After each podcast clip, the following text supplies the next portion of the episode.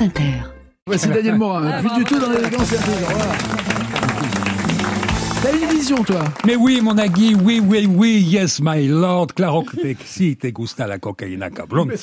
Alors, cette vision, figurez-vous que je l'ai eu en regardant sur W9 l'émission Sacrilège, l'île de la tentation. Mais vous me connaissez, avec l'âge, je deviens de plus en plus sensible. Toute cette tension entre couples, tous ces déchirements, tous ces malheurs, toutes ces tromperies, ça m'a démoli le moral.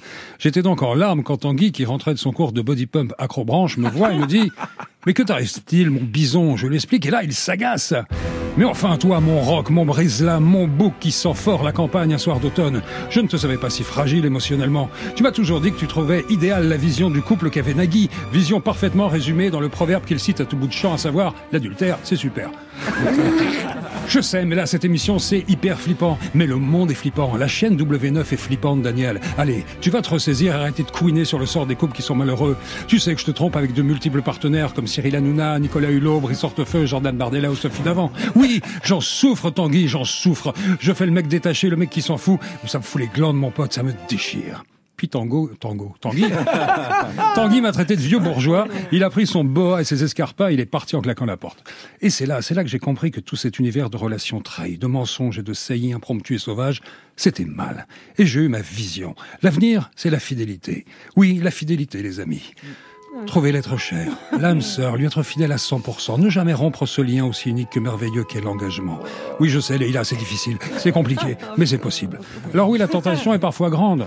Si tu crois que c'est facile pour moi, quand le soir, dans les couloirs de France Inter, je croise toutes ces journalistes lascives, ces animateurs en rue qui rampent vers moi en me disant « Allez, Daniel, juste une fois, ça restera entre nous, s'il te plaît, j'ai trop envie. Ton corps est légendaire, le mien est en fusion. Accouplons-nous et transformons nos chairs en terre de bataille porno-mythologique. » Alors oui, bien sûr, ça peut être tentant. Tentant, mais périlleux, car ça peut foutre en l'air tout, tout mettre en danger pour deux minutes d'un plaisir possible, mais dont on n'a aucune garantie. C'est risqué, résistons à la tentation. Et cette tentation, cette tentation qui crée de la tension, mettons-la au service de notre monogamie. Excités comme des prêtres, rentrons chez nous et partageons avec l'être aimé ce moment de distraction passager et fusionnons pour anéantir dans l'œuf l'œuf démoniaque et de ce désir adultérin. Transformons-le en pulsion libératrice, en copulant comme le facochère culbute avec amour mais sans merci sa douce campagne sous le regard admiratif des suricates dans les derniers rayons du soleil couchant de la savane. L'amour, l'amour physique, l'amour brutal, l'amour qui cogne, qui tabasse, qui tambourine, l'amour sale. Enfin, ce qui est bon, quoi. Mais avec ou sans partenaire de corps et de cœur, pas avec un ou une autre. C'est dans un monde où retirera la fidélité que nous nous épanouirons, j'en suis persuadé. En tout cas, c'est ma vision. Bon, évidemment.